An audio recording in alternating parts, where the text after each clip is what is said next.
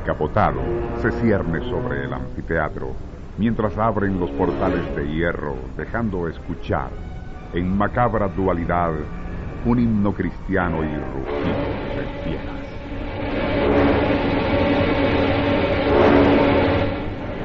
Estamos en la época de los Césares, año 82 después de Cristo, y en el gran Coliseo romano, la turba está a punto de saciar su sed de sangre.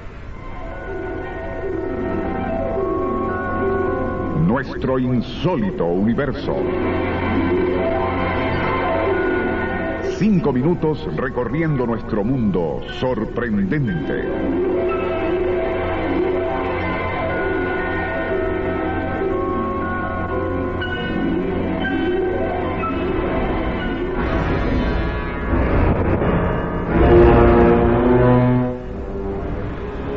Escenario de crueles espectáculos circenses, fortaleza formidable, vasto hospital durante la peste negra, gran teatro del drama de la pasión en la Edad Media, establo para los caballos de Napoleón cuando sus tropas ocuparon Roma, y en esta época, poderoso imán para turistas.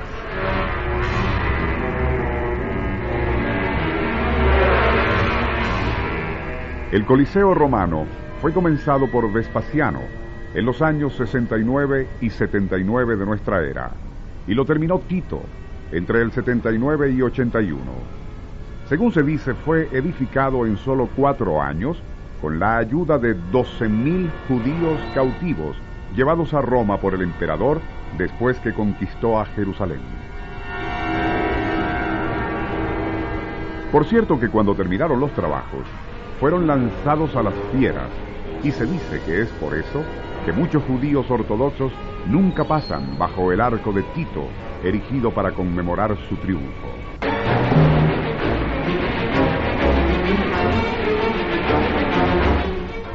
Fue en el año 264 antes de Jesucristo cuando aparecieron en Roma los primeros gladiadores. Se trataba por lo general de ex soldados, prisioneros de guerra, esclavos y criminales. El combate era a muerte, pero aquello no bastaba para la multitud que siempre sedienta de sangre pedía más y más salvajismo en los espectáculos. De allí que para crear más variedad en estos, se introdujo la matanza de animales salvajes.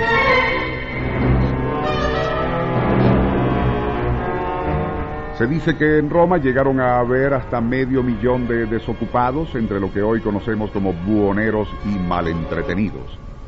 Los Césares, Conscientes del caudal político y potencial peligrosidad de aquella gran masa de parásitos y maleantes, se vieron en la necesidad de proveerles no solo de alimentos, sino diversiones a costa de gastos fantásticos.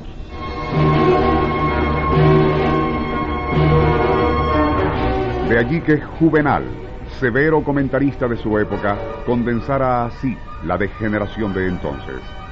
El pueblo, que en otro tiempo confería mandos, consulados, legiones, ahora ansía con vehemencia solo dos cosas, pan y circo.